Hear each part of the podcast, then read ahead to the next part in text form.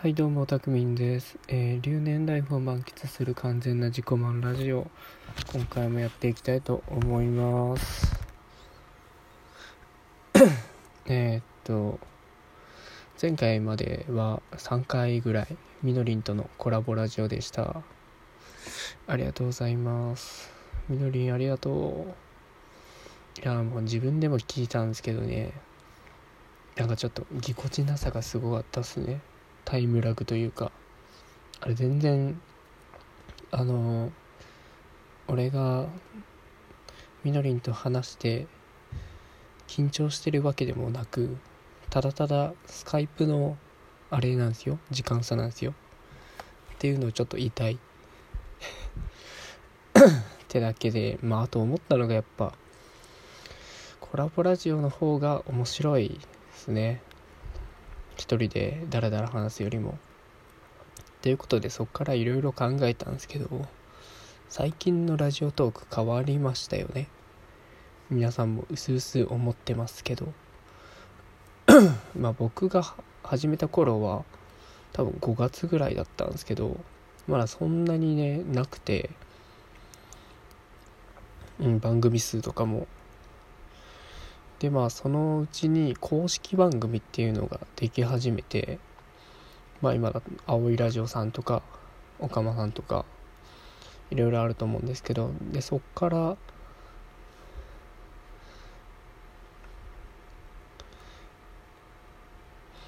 あまあ今回はねラジオトークに物申すということでその今どういう状況でこれからどういう番組がうん聞かれるラジオになるのかっていうのを話していきたいかなと思います。まあ、まず今どういう状況かと言いますと先ほども言ったようにそのまあ昔ね公式番組っていうのもなかったんですよ確か。公式番組もでき始めてなんか IKKO さんとかその一般の方からも公式番組ができ始めて、まあ、その次に結構ラジオトーク内でコラボラジオみたいなのが増えましたよね最近。今最近の話ですね。でその辺になってくると番組数がやたらと増えたなっていう今本当ここ最近のラジオトークの印象ですね。新着トークを見るとシャープ1とかがすごい見る気がします。そういう方たちにもまあちょっとまあまあ全然趣味とかでやってる人はいいんですけど聞かれるラジオ人気番組を作りたいなって思ってる方はここに気をつけるといいよっていうのを思ったんですけどやっぱコラボ配信が増えるとある程度の今ねコミュニティができてると思うんですよ。なんかラジオトーク内で筋トレ部みたいなのがあるらしくオフラインオフラインで会ってる人もいるのかな。あと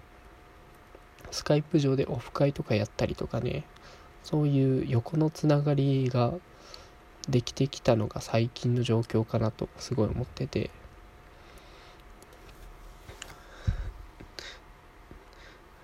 でまあそのねやっぱりコミュニティができるとなんでこれからラジオ始める方はまとまんねえな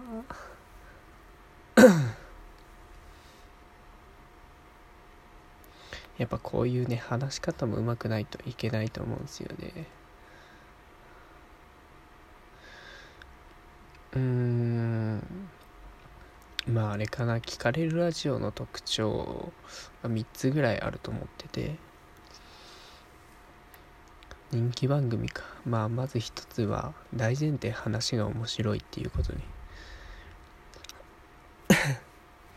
まあ大前提じゃないな。まあ一番の前提で言うと第一声の声が元気かとかやっぱ声に特徴があると聞かれるラジオ。ぽいですね。かっこいいとか男の人だとむっちゃ低くてダンディとかあと女の人でもあの無駄にショタ声の人とかもすごい特徴ありますよね。あとやっぱりお姉さんが最強ですね。でアイコンとかもそうですかね。影響するんですかね。アイコンとか名前だとついつい聞いちゃいますもんね。まあその中で2つ目がやっぱ話す内容とか構成がしっかりしてるっていうのがありますかね。でその構成をしっかりするというか話したいこと話すことがないなみたいな人もいると思うんですけどいや全然有益なというかむしろ雑談トークも伸びてるっていう印象なのでまあもちろんねそういうためになる話を織り交ぜるのもいいと思うんですけどまあそれはほんのちょっとぐらいでいいんですよ。本当日々の気づきぐらいを話す感じでいいと思うんですけどね。あと自分の好きなものの話とかジャンルを絞った話にするとその自分の番組に統一感が出たりとかリスナーの層みたいなのが決まってきたりするんじゃないですかね。やっぱ万人に受けるよりも一人に受けるラジオの方が面白いんですよ。結局あのマツコの知らない話とかああいう専門的に特化してる人の話ってすごい面白いんですよね。なんでもっと好きな人の話をしようってことですかね。まああと手っ取り早いのが2人組になるっていうのもありますね。2人組のラジオはね結構聞いてますね。やっぱ掛け合いというか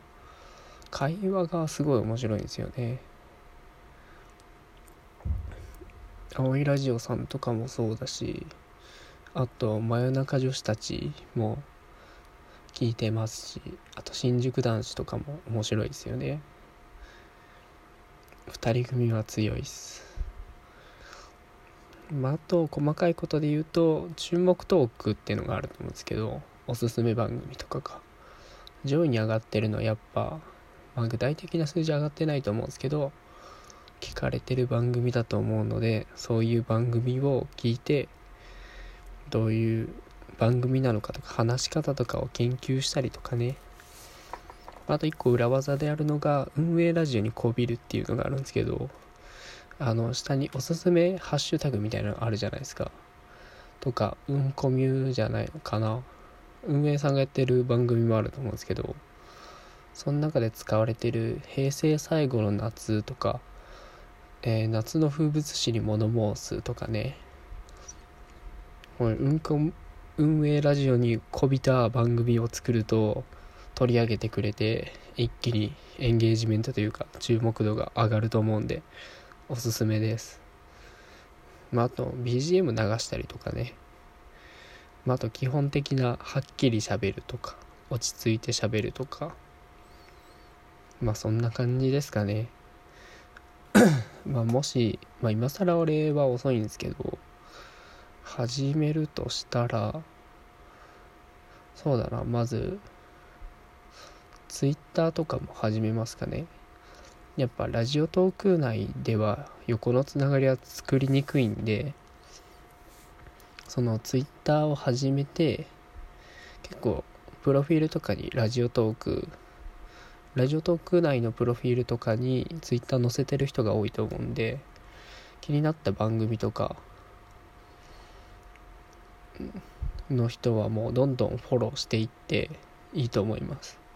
フォローしてってやっぱ更新された時に「いいね」とかちょっとコメントつけたりするとあのやっぱりその興味が湧いてくると思うんですけどどんな人が聞いてるんだろうみたいな。そういうとこでちょっとずつ横のつながりができてくんじゃないかなと思いました。まああと7っていううんカラオケなのかな。なんか歌が歌えるアプリがあるんですけどそこの中でも結構ラジオトーカーさん多いみたいで僕も最近本当みのりんの影響で始めたんですけどそこでもねやっぱ歌声っていう一面でまたなんかつながりがあるみたいなのでぜひぜひよかったら始めてみてはどうでしょうか。ちなみに俺の7はうーん番組概要欄に貼っときますかね。よかったら聞いてみてください。あと結構ラジオトークの特徴として、まあ、割とうんなんだろう。 Voicy とかの他のラジオに比べて一般の方っていうと変だけどインフルエンサーじゃないというかまだまだ全然フォロワーが少ない人が多い3桁ぐらいかな気もするんでいい意味でなんだろう雑談ラジオが多いんですよね。やっぱその中でコミュニティを作ってくっていうのは大事だと思います。まあまあまとめるとまあ声に特徴があるかとか。あとまあ2人組になるっていうのは手っ取り早いですね。あと3つ目が好きなものの話ジャンルを絞るっていうね。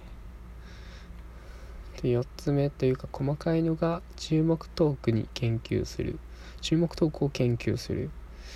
あと運営ラジオにこびる。まあ、あと基本的にはっきりしゃべるとか落ち着いてしゃべるとかいいんじゃないですかね。やっぱ結構運営にというかラジオトークの機能に結構いろいろ言ってる人とかもいるんですけど今の状況でバズってる番組があるならまあ自分に問題があるんじゃないかなと。結構いろいろ改善の仕様はまだまだあると思うのでよかったら参考にしてみてください。ではでは。